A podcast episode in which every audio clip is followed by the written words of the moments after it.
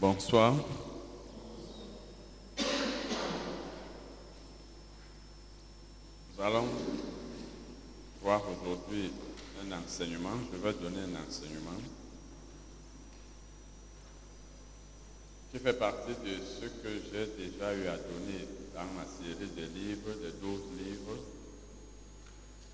précisément dans les cinq où le, titre c'est Ce qu'il faut éviter dans le ministère de délivrance. Je vais donner cet enseignement parce que lorsque j'ai commencé à entendre parler de délivrance des chrétiens il y a plusieurs années dans cette ville, ceux qui prêchaient à l'époque, la plupart d'entre eux donnaient l'impression que chaque chrétien doit être délivré pour que les choses marchent dans sa vie. Or, n'est pas vrai. Nous pouvons donc intituler ça, en fait, le sous-titre même, c'est la foi, non, disons la, la connaissance de la parole, la foi, l'obéissance et la patience. Connaissance, vous pouvez même mettre la connaissance la connaissance, la foi, l'obéissance et la patience. La connaissance, la foi, l'obéissance et la patience. En fait, il s'agit de voir que ce sont ces choses-là qu'il faut aux chrétiens quand il a pour que les choses marchent dans sa vie. Parce que vous savez, Dieu a un plan pour chacun de nous. Dieu a un plan pour chaque chrétien. Un plan individuel. Le plan qu'il a pour toi n'est pas le même que celui qu'il a pour moi. Et une fois que tu as cru au Seigneur Jésus, pour que tu reçoives ce que Dieu t'a déjà donné, pour que les choses marchent, ce n'est pas la délivrance. Je ne sais pas si ceux qui prêchaient parlaient pour la délivrance ont continué, mais ils exagéraient. Mais une chose est sûre, c'est que les gens continuent de dire aux chrétiens, il faut que tu sois délivré pour que Dieu fasse petit ceci dans ta vie, pour que tu reçoives telle chose, pour que les choses marchent, pour que tout aille bien. Or, comme nous allons le voir, ce qu'il faut, c'est la connaissance. De la parole, bien sûr. Et rappelez-vous, nous avons vu ici il y a quelques semaines que Pierre nous dit dans 2 Pierre 1, verset 5 et suivant, qu'il faut ajouter à la foi un certain nombre de choses, parmi lesquelles la connaissance. Pour que ta vie ne soit pas stérile, pour que tu ne sois pas stérile, pour que tu sois productif. Donc, ce qu'il nous faut, c'est la connaissance. Ce n'est pas la délivrance. Après la connaissance, il faut la foi. Parce que quand tu connais, il faut croire. Il faut croire ce que tu connais. Il faut croire la parole de Dieu que tu connais. Après la foi, quand tu crois déjà, il y a l'obéissance. Donc tu dois mettre en pratique ce que tu connais. Tu dois observer le commandement de Dieu. Et ça ajoute à cela donc Parce que même quand tu as la foi, il faut attendre le temps. Si nous faisons ces choses, nous recevrons ce que Dieu nous a réservé et ce qu'il nous a déjà donné en Christ. Toutes choses marcheront bien. Mais il n'y a pas seulement ça, mais on verra une autre, une autre série, en fait, un autre, un, un autre. Bon, parce qu'en fait, ce n'est pas la délivrance qu'il faut aux chrétiens. Pourquoi? Je vous donne un exemple. Si tu vis au Cameroun et tu commets une infraction,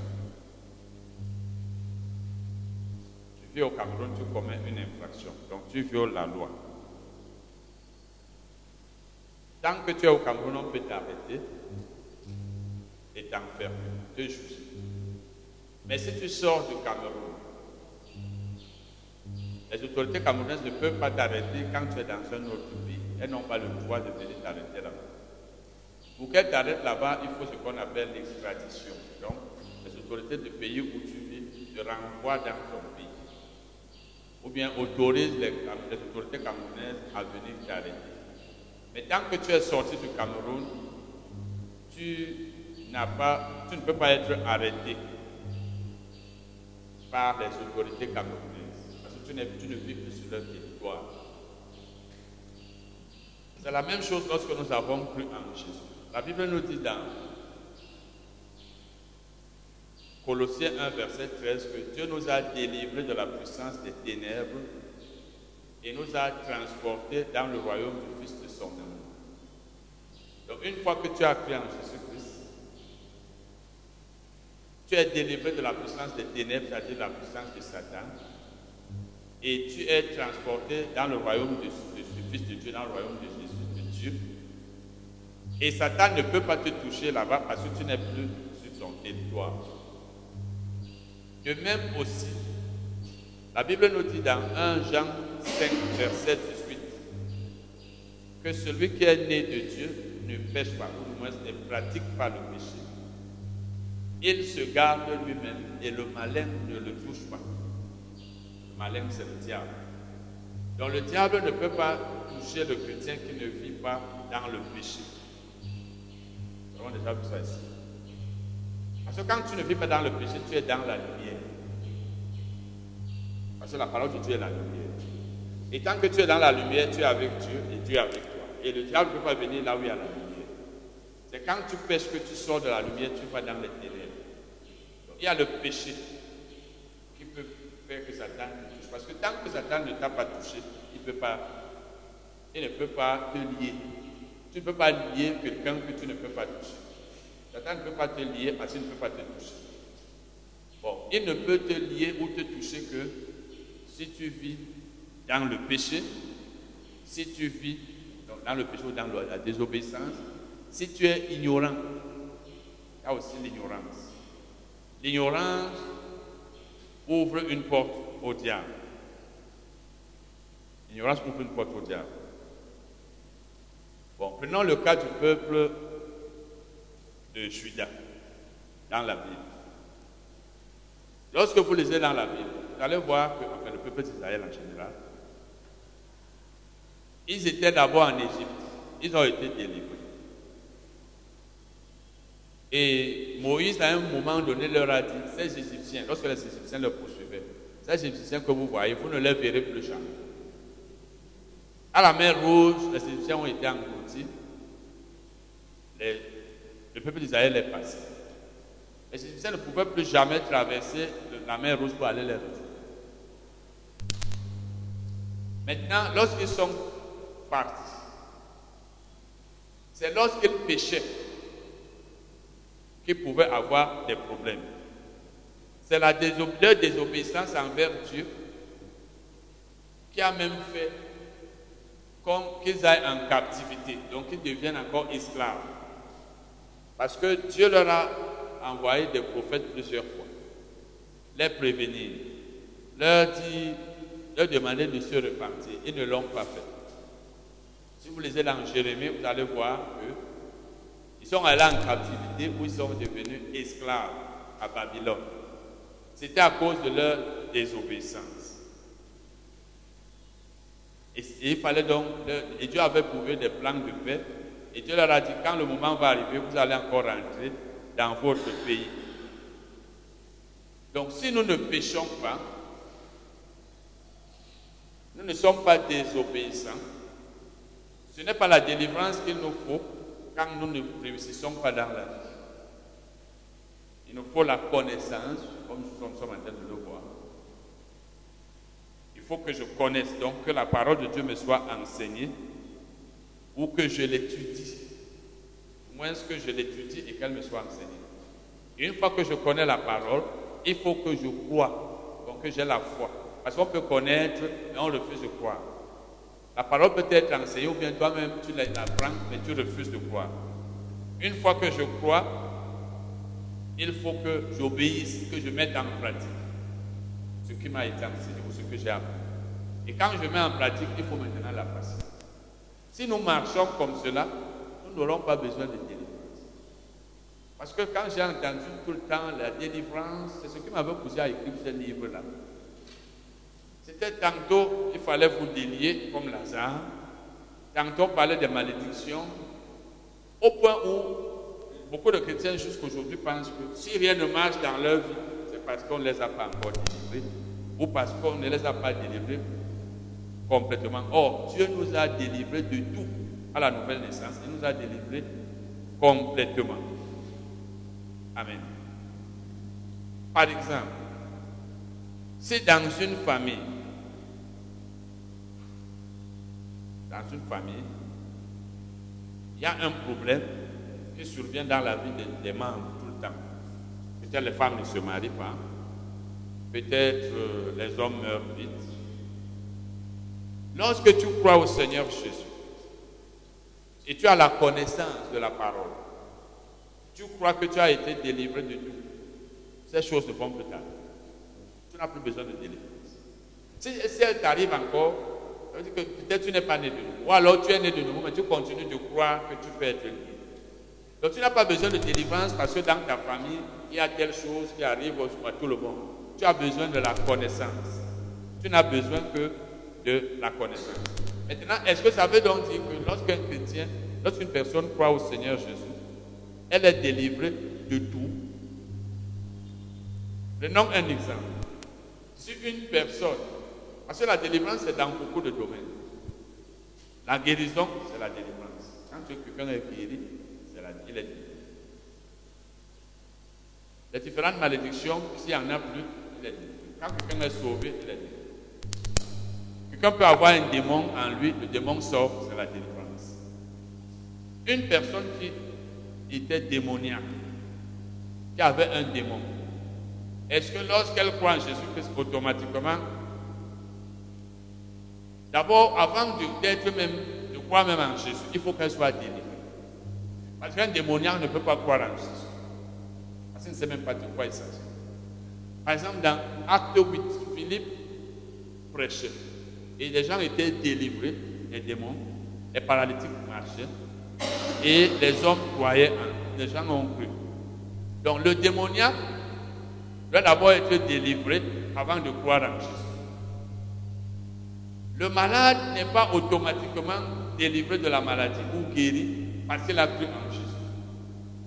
Quand tu crois en Jésus, si tu étais malade, il est possible que le Saint-Esprit, Dieu te guérisse quand tu as cru, instantanément.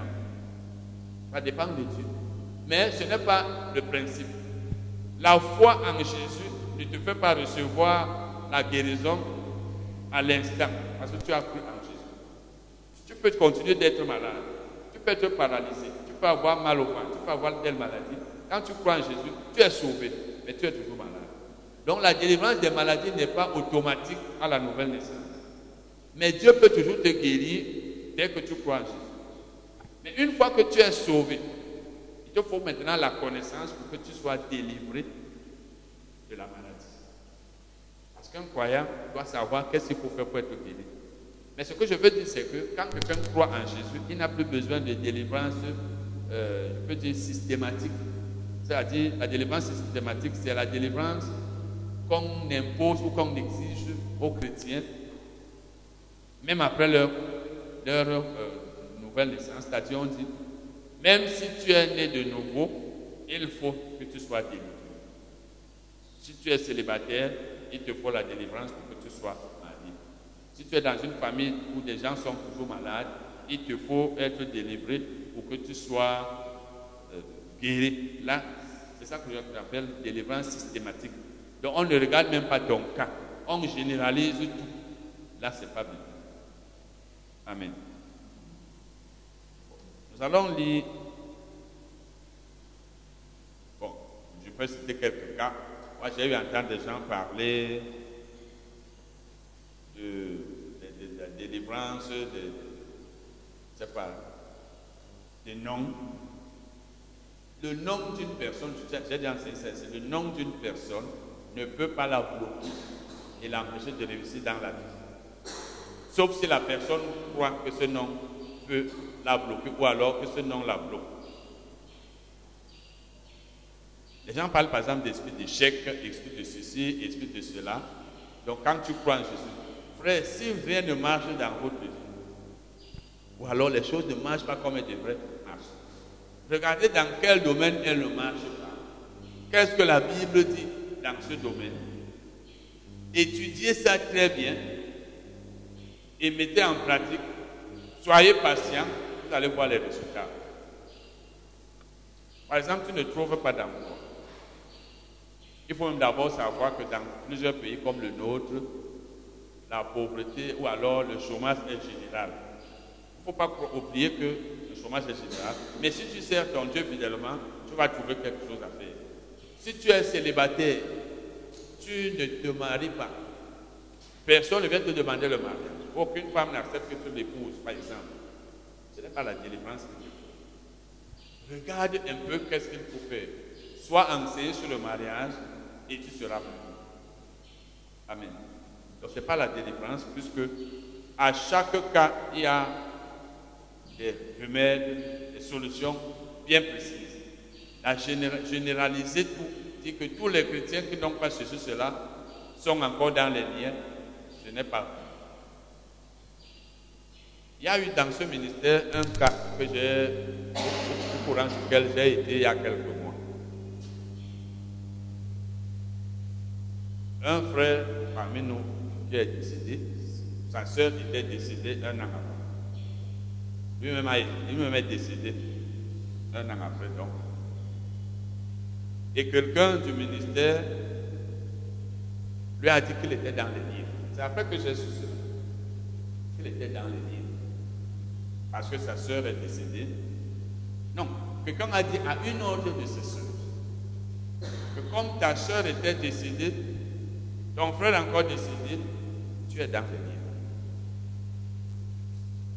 Et cela a traumatisé la soeur, parce qu'effectivement, si tu n'as pas un certain niveau de connaissance, tu vas te dire que c'est mon tour qui arrive. Et c'est une chose donc qui arrive quand vous m'entendiez, vous m'entendiez parler ces derniers temps de certaines choses, je dénonçais certaines choses dans le ministère. Dernièrement, j'ai commencé une série d'enseignements le groupe là sur euh, le chrétien équilibré. Je n'ai pas encore fini, c'est que ces derniers temps. C'est parce qu'effectivement, des gens sont dans le ministère et ont leur doctrine qui s'oppose à celle du ministère. Toi, ton frère décède, ta soeur est d'abord décédée, on vient te dire que tu es dans le Et tu n'as pas un niveau de connaissance assez élevé. Celui qui m'a dit, c'est une personne sûre, proche de la personne à qui cela été ça a traumatisé la sœur, au point où elle était abattue. Heureusement qu'elle était proche de personnes connaissant la parole qui lui ont dit non, n'aie pas peur. Donc, quand on dit que tu es dans les liens, ça veut dire qu'il y, a les liens dans votre famille, c'est ce qui lui a été. Ça veut dire qu'il faut qu'on te délivre. C'est comme ça que l'Église fonctionne. Donc, quand vous m'entendez ces derniers temps dénoncer les choses, j'ai dit, si quelqu'un ne peut pas marcher selon les enseignements de ce ministère ou quelqu'un n'est pas d'accord, mieux vaut qu'il parte. Et je rends grâce à Dieu parce que certaines personnes sont parties. Ça se mieux vaut ne pas être dans un ministère que d'utiliser le ministère par de faux enseignements et autres. Donc c'est pour dire que des gens ont parti des doctrines sur soit les expériences, soit l'imagination. Si quelqu'un meurt, une autre personne meurt de la même famille, ça veut dire que c'est un C'est écrit ou dans la Bible? N'est écrit nulle part. Et c'est pourquoi vous avez donc constaté, quand, si vous avez été dans beaucoup d'églises, que on a procédé à la délivrance. Tous les jours, il faut qu'on te délivre. Je vous dis, quand je suis arrivé ici dans cette ville, il y a 15 ans, tout le temps, c'était seulement il faut qu'on te délivre. Il faut qu'on te délivre. Il faut qu'on te délivre. Ceux qui m'ont écouté savent que ce ministère a beaucoup aidé les gens dans la ville. Parce que j'ai commencé à dénoncer cela parce que quand tu es né de nouveau, c'est pourquoi j'ai même écrit un livre, Les chrétiens sont sous les malédictions dans les liens? Quand tu es né de nouveau, tu es délivré des malédictions, de tout, de tout. Tu n'es dans aucun lien. Si Dieu ne t'a pas délivré à la nouvelle naissance, qui d'autre peut te délivrer? Un, un pasteur. Bon, donc le peuple d'Israël n'est pas entré en possession que ce que Dieu leur avait donné. Vous connaissez l'histoire. Dieu les a fait sortir de l'Égypte. Dieu les a dirigés. Ils ont eu beaucoup de problèmes. Quand ils avaient faim, Dieu donnait à manger. Quand ils avaient soif, Dieu donnait à boire. Dieu leur a donné la victoire sur plusieurs ennemis. Ils ne faisaient que voler. Arrivé à un certain moment, à un certain niveau, Moïse les envoie. C'est dans Nombre 13 ou 14. Moïse envoie 12 espions. Il leur dit allez espionner là-bas. Voyez comment le pays est, est revenu. Ils sont revenus. Deux d'entre eux, Caleb et Josué, avaient la foi. Les dix autres n'avaient pas la foi. Or, nous avons déjà vu ça ici plusieurs fois. Dieu leur avait dit, je vous ai donné le pays, allez le prendre. Vous avez entendu parler des enfants d'Anak. Donc il a dit qu'il résistera aux enfants d'Anak. Vous allez les faire. Allez. Quand Dieu te dit, va prendre, je t'ai donné, c'est que tu parti. Tu n'as plus besoin de délivrance. Mais est-ce qu'ils sont entrés? Ils ne sont pas entrés. Ils ont Hébreu 3, verset 19. Vous savez tout ce qui s'était passé? Les douze espions sont venus. Dix ont dit, nous ne pouvons pas les vaincre. Ils vont nous vaincre. Ils sont plus puissants que nous.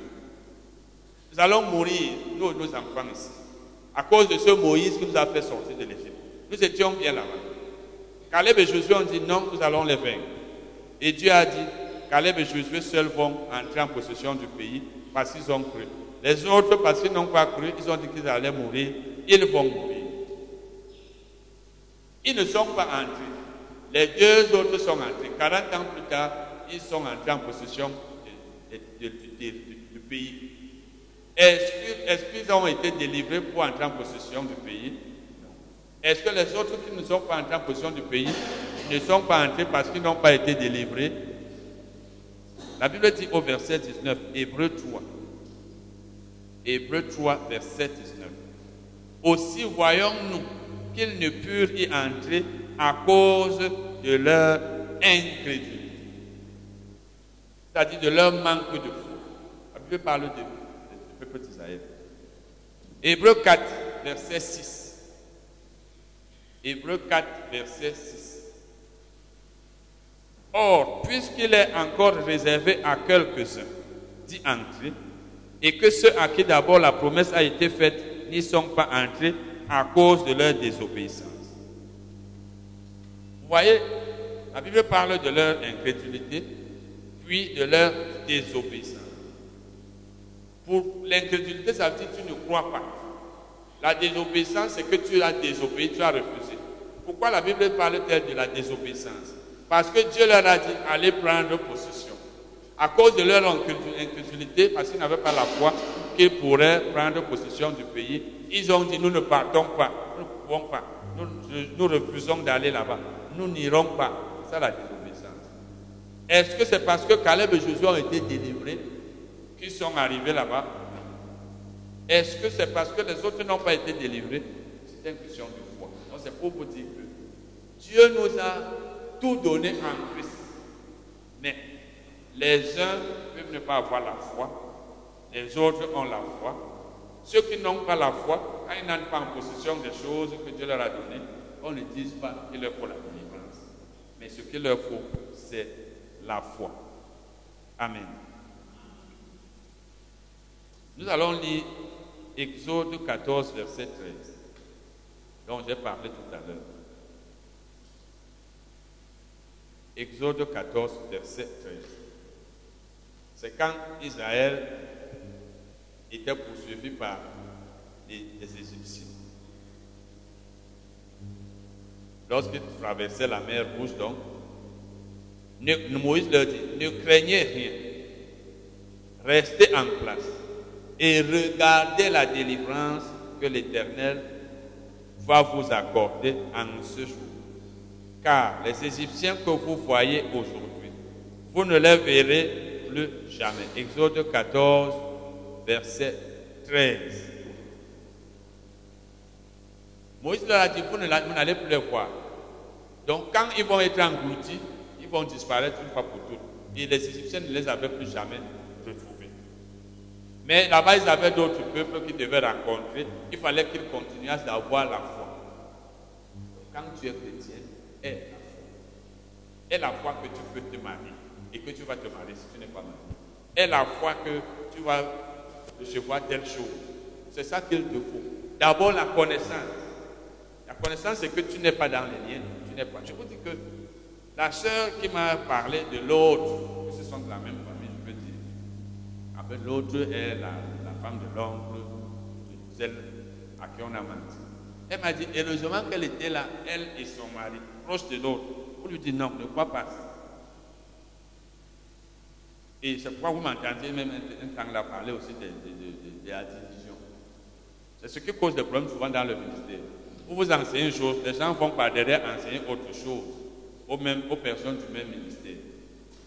Parce que dans l'église, c'est chacun qui connaît.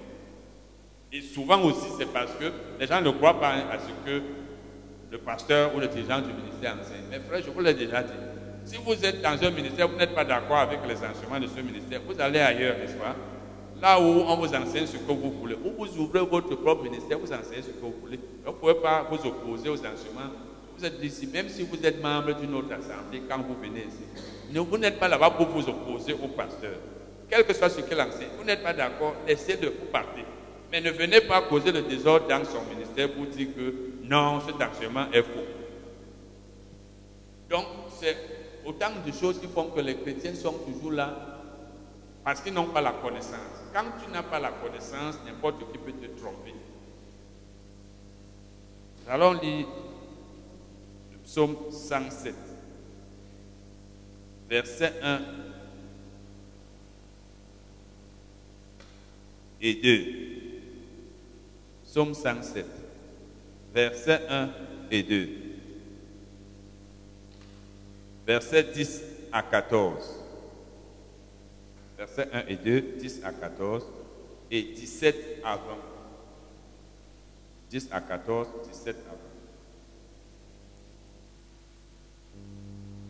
Parce que lorsque les enfants d'Israël péchaient, après leur sortie de l'Égypte, les problèmes leur arrivaient. Lorsqu'ils désobéissaient à Dieu, ils sortaient de la protection divine. Lorsqu'ils lui obéissaient, rien ne leur arrivait. Donc l'obéissance compte beaucoup. L'obéissance. Souvent nous sommes désobéissants et nous disons, non, il faut qu'on me délivre. Nous n'avons pas la foi et on dit, la délivrance ne résout pas les problèmes d'une personne désobéissante. La délivrance ne résout pas les problèmes d'une personne ignorante. Le remède à l'ignorance, c'est la connaissance. Le remède à, à la désobéissance, c'est l'obéissance. Et quand tu es ignorant, pour que tu aies la foi, il faut que tu aies d'abord la connaissance. Parce qu'on ne peut avoir la foi que quand on connaît. On ne peut croire que ce qu'on connaît. Nous allons lire les versets 1, 2, 10 à 14, 17 à 20. Psaume 107. Et vous allez voir qu'Israël, Dieu était avec lui quand ils obéissaient à Dieu. C'est la même chose avec nous. Louez l'Éternel, car il est bon, car sa miséricorde dure à toujours. Qu'ainsi disent les rachetés de l'Éternel. Les rachetés de l'Éternel, c'est-à-dire les délivrés. Les personnes qui avaient été délivrées de l'Égypte, c'est elles qui sont appelées les rachetés, donc les délivrés. Donc la Bible dit que ces rachetés-là disent Louez l'Éternel, car il est bon, car sa miséricorde dure à toujours. J'en profite pour vous dire qu'il y, a des, paroles de louange. Il y a des paroles qui ne sont pas des paroles de louange. C'est pourquoi même quand nous chantons, c'est pourquoi dans ce ministère, j'ai souvent eu à corriger certaines de nos chansons, à modifier les phrases. Parce que dans certaines de nos chansons, nous chantons n'importe quoi. Nous pensons qu'il suffit de chanter pour dire qu'on est en train de louer Dieu. Il y a un frère qui me demandait l'année passée, donc ce n'est que toi qui dois choisir les chansons dans le qu'on doit Vous savez, quand vous voyez l'église, vous savez parce que quand vous êtes dirigeant d'un ministère, il y a toutes sortes de personnes. Quand vous m'entendez souvent, quand vous m'entendez, vous commencez à parler, sachez que certaines personnes ont pensé à un moment donné que peut-être le ministère, c'est que c'est chacun qui va commenter, comme le frère dit, il est très doux. Je suis très doux, mais je suis très dur aussi. Quelqu'un me demande, donc c'est toi seulement qui dois choisir les chansons comme ça. Oui, c'est moi. Parce que premièrement, je suis le dirigeant. Deuxièmement, j'en connais, tu connais quand même quelque chose par rapport à la louange, les paroles de louange. Vous savez, l'enseignement le ministère de l'enseignant couvre tout. Si tu es enseignant et tu apprends vraiment, tu vas, enseigner les pasteurs comment diriger, tu vas enseigner, ça couvre tout. Donc quand j'enseigne sur la louange, je sais quelles sont les paroles de louange en tant qu'enseignant. Ce n'est pas toute parole qui est une parole de louange. Ce n'est pas le fait de chanter qui constitue la louange. Tu peux chanter, mais tu n'es pas en train de louer Dieu. Donc les paroles ne doivent pas être n'importe quelle parole. N'importe quelle parole. Bon, et c'est ce même frère qui me disait que nous chantons tous les mêmes chansons. Parce que les gens pensent qu'il faut, changer les chansons. C'est là la louange. Non? Ce qui compte pour Dieu, ce n'est pas beaucoup de chansons, mais les paroles. Voilà donc les paroles de louange que vous allez retrouver dans les psaumes. Vous savez, les psaumes étaient les prières d'Israël et c'était aussi leur chant. Les psaumes, c'était leur prière et leur chant. Louez l'Éternel, car il est bon, car sa miséricorde durera toujours. Qu'ainsi disent les rachetés.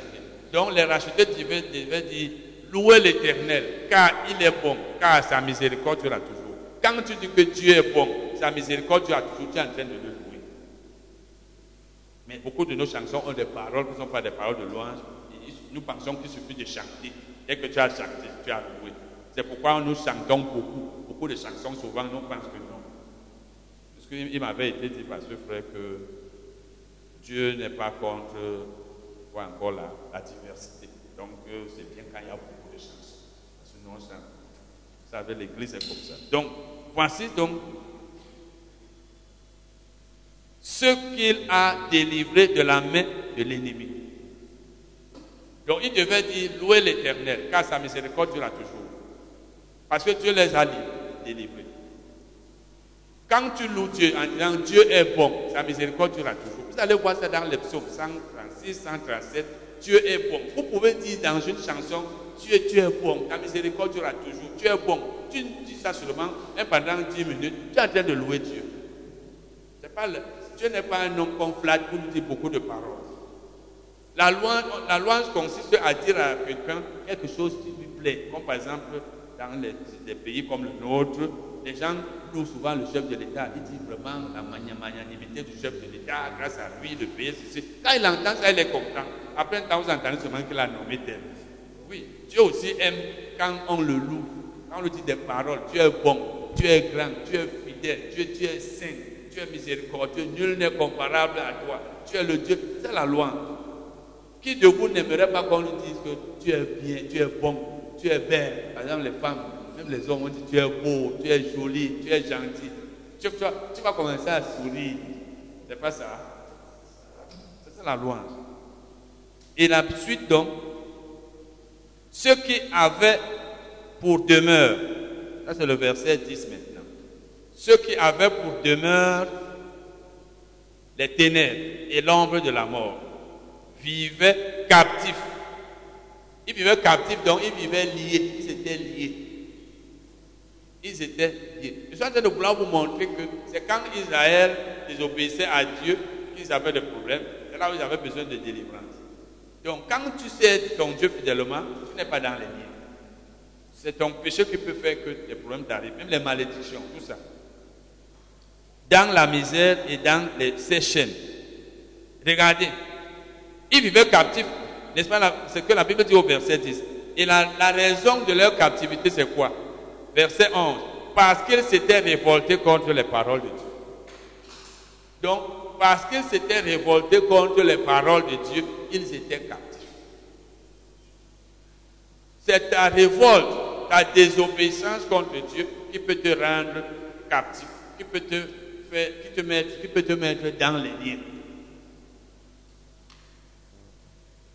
Parce qu'ils avaient méprisé le conseil du Très-Haut. Parce qu'ils avaient méprisé. Verset 12. Il humilia leur cœur par la souffrance. Ils succombèrent et personne ne les secourut. à cause de leur révolte, Dieu les a humiliés. Il les a humiliés. Maintenant, regardez leur réaction. La Bible dit au verset 13. Dans leur détresse, donc dans leur humiliation, ils crièrent à l'Éternel et il les délivra de leur angoisse. Donc ils ont méprisé Dieu, ils se sont révoltés. Eh bien, qu'est-ce que Dieu a fait? Comme ils se sont révoltés contre Dieu, Dieu les a humiliés par la souffrance. Ils ont commencé à souffrir. Maintenant, ils ont crié à Dieu. Comme quelqu'un qui est dans les problèmes, il demande pardon à Dieu. Et souvent, frère, les problèmes nous arrivent quand nous avons péché. C'est pourquoi il faut que nous nous examinions pour voir d'où est venu le problème.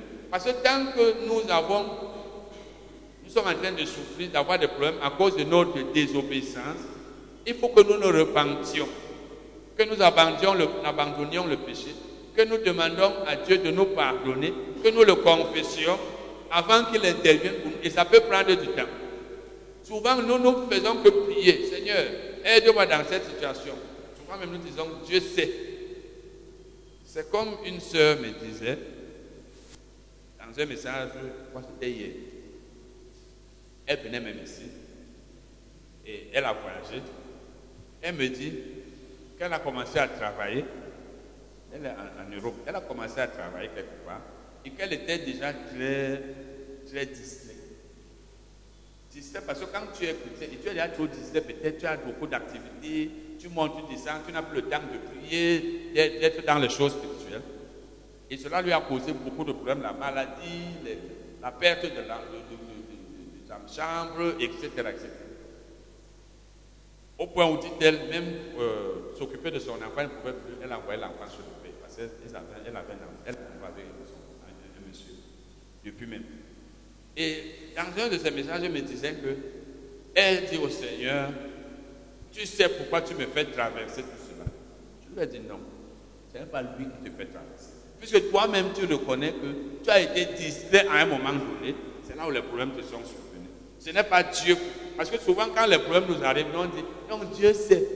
Il sait pourquoi il me laisse souffrir. Il ne sait pas. Parce que c'est une façon de dire que c'est lui. C'est lui qui laisse, ou c'est lui qui m'a mis là. Donc c'est pour un but. Il n'y a pas de but. Tu as cherché, tu as trouvé. Tu as ouvert une porte, les problèmes sont venus. Dieu n'est là qu'un observateur. Donc je lui ai dit, ce que tu as à voir, c'est que comme tu reconnais ce qui a causé cela, tu demandes pardon à Dieu, tu confesses ton péché, et tu attends maintenant, Dieu interviendra un jour. Ça peut prendre du temps, mais il faut voir la cause du problème. Donc quand nous avons souvent des problèmes, souvent c'est parce que nous avons ouvert une porte quelque part. Souvent c'est parce que nous avons désobéi à Dieu. Peut-être nous le savons, mais nous pensons, nous nous négligeons. Il y a des choses qui ne doivent pas nous arriver. Quand ça nous arrive, regardons d'où c'est venu. Si nous savons d'où c'est venu, repentons-nous, détournons-nous de ce mal, demandons pardon à Dieu, confessons le péché, soyons patients et il va nous délivrer de la situation. Mais ne soyons pas en train de dire non, Dieu sait. Parce que tant qu'il y a un péché et qu'il n'y a pas de confession, il y a même continuation dans la commission du péché, le problème aussi sera là. le lien sera toujours là. Dans leur détresse, ils criaient à l'Éternel et il les délivra de leurs angoisses. Ouais, ils ont crié à Dieu. Ils l'ont ont, appelé au secours et Dieu est toujours prêt à venir au secours. Il les fit sortir des ténèbres et de l'ombre de la mort et il rompit les liens, leurs liens, et il rompit leurs liens. Vous voyez, il a rompu les liens. Quand ils l'ont ils ont appelé au secours, ils ont demandé son intervention. Les insensés, ça c'est le verset 17, verset 17 à 20. Les insensés, par leur conduite coupable, donc ils se sont mal conduits, ils étaient coupables de quelque chose devant Dieu. Dans d'autres versions, vous verrez, à cause de leur conduite coupable. Et par leurs iniquités, donc à cause de leur péché, s'étaient rendus malheureux. Donc le malheur est venu sur eux à cause de leur péché, à cause de leur culpabilité, à cause de leur désobéissance. Et si, c'était aujourd'hui, on va le voir tout à l'heure, on allait dire non, il te faut la délivrance. Tu causes des problèmes dans ta vie, c'est toi qui es la cause. Après, tu viens chercher les raccourcis. Parce que la délivrance est devenue une sorte de raccourci pour les gens. On peut dire que non, c'est le diable qui a fait, c'est pas le diable, c'est toi-même. Leur âme avait en horreur toute nourriture. Ils touchaient aux portes de la mort. Donc ils étaient sur le point de mourir. Dans leur détresse, vous voyez, Chaque fois qu'ils étaient dans la détresse, ils criaient. Ils crièrent à l'Éternel et il les délivra de leurs angoisses. Verset 20. Il envoya sa parole et les guérit et il les fut et il les fit échapper de lorsqu'ils ont crié. C'est lorsqu'ils ont crié. Maintenant, quand tu es chrétien et tu obéis à Dieu, je vous ai dit, Dieu a déjà tout fait pour nous en Christ. Mais souvent, les choses n'arrivent pas comme elles devraient arriver. Pourquoi? Parce qu'il y a des portes ouvertes. Nous avons eu à, être enseigné une fois, nous avons vu que c'est un, peu de levain faire. Il peut arriver que ce soit un, péché que toi tu considères comme petit. C'est lui qui te pose des problèmes dans ta vie. Peut-être c'est le manque de pardon. Peut-être c'est la paresse. Peut-être c'est la méchanceté. Peut-être c'est la rancune. Parce que, par exemple, la rancune. Souvent nous sommes rancuniers. Nous n'oublions pas que euh, mon frère m'avait fait ceci. Ma tante m'avait fait ceci.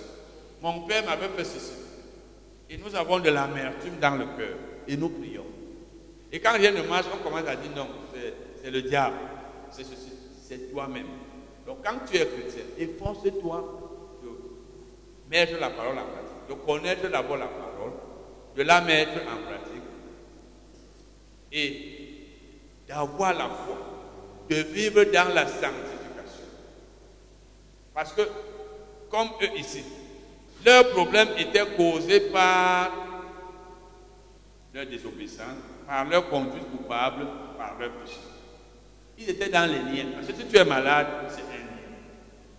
Si tu, ne, as peut-être une chose bloquée dans ta vie, surtout dans ton corps, c'est un lien. Il y a plusieurs liens, mais ces liens sont toujours causés par quelque chose. Si rien ne marche dans ta vie, vous allez entendre, j'ai entendu des prédicateurs dire, il y a des années, qui disaient que oh, tu as une jeune soeur, tu es belle, mais les hommes ne viennent pas te demander le mariage.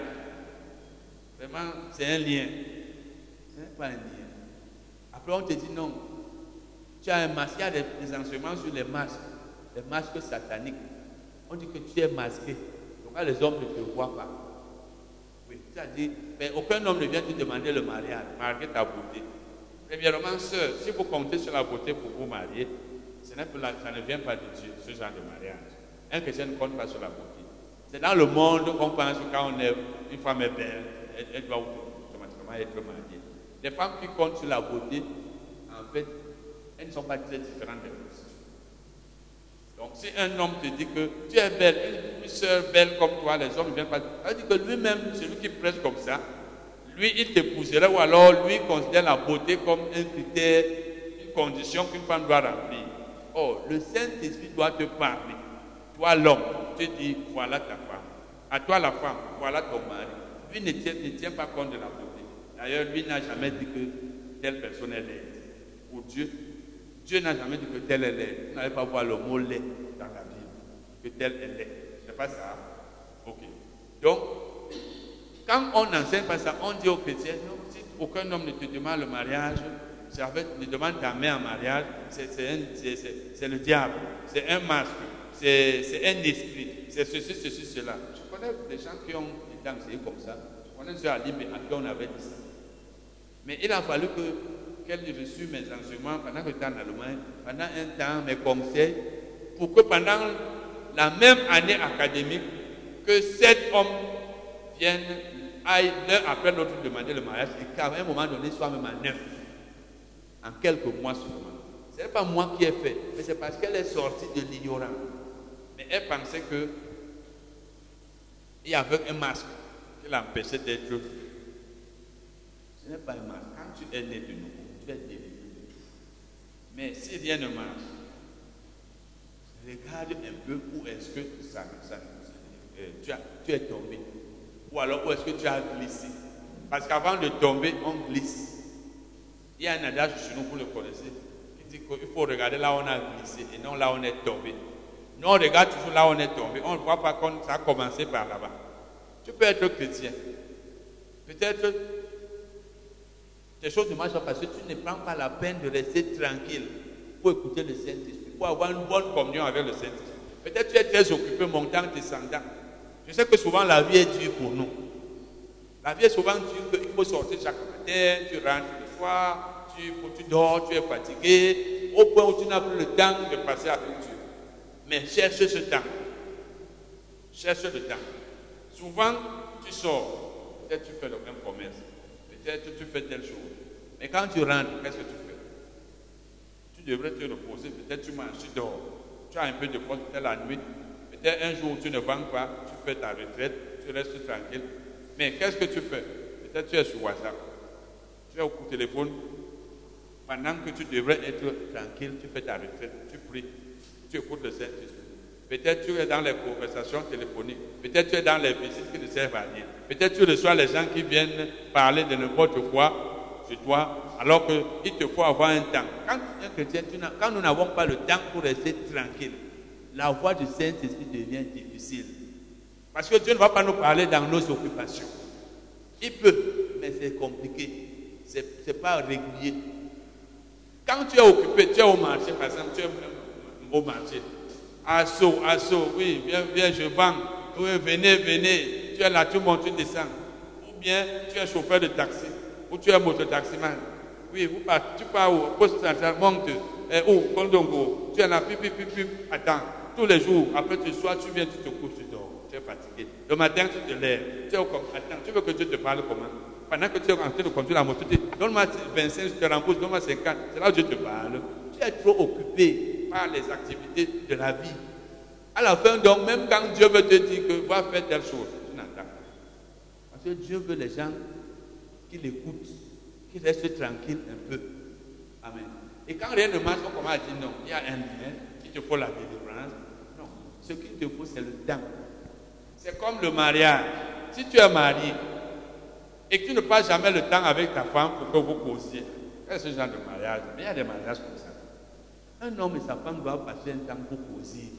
Sinon, tu ne connais pas les pensées de ta femme, tu ne connais pas les pensées de ton mari. Vous ne pouvez pas faire des projets ensemble. C'est quand les gens se parlent l'un à l'autre qu'ils connaissent les programmes des uns des autres et qu'ils connaissent la volonté. Donc Dieu veut les gens qui ont le temps de lire la Bible, d'étudier la Bible. Quand tu lis, tu étudies la Bible, tu es en train de communier avec Dieu.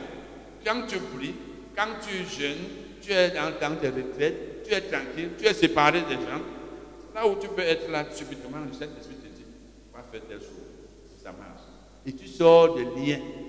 Tu sors d'un problème que tu avais depuis, et c'est parce que tu n'avais jamais laissé Dieu c'est seulement en train de vouloir dire ce soir que il nous faut la connaissance, la foi, il nous faut l'obéissance, il nous faut la patience. Parce que même quand tu fais ces choses telles que nous l'avons vu, il faut être patient. Tu ne vas pas forcer Dieu à te donner à ton temps ce que tu attends de lui. À la patience, pardon, à la foi, il faut toujours ajouter. La foi ne veut pas dire que Dieu va faire les choses à ton temps. La foi veut dire que si tu crois, il va le faire. Mais il va toujours faire à son temps. On ne force pas Dieu, on ne précipite pas Dieu. La Bible nous dit dans Hébreu 6, verset, verset 12, que nous devons imiter ceux qui par la foi et la patience héritent des promesses. Et au verset 15, elle donne comme exemple Abraham, qui avait la foi. Quand Dieu lui a dit, je t'ai fait peur de plusieurs nations. Mais il a ajouté à sa foi la patience. 25 ans après, c'est là où il a eu son premier enfant. Quand tu as la foi, sois patient. Même quand tu te repens, parce que tu as commis un péché, tu as fait quelque chose de mauvais, tu demandes pardon à Dieu, attends.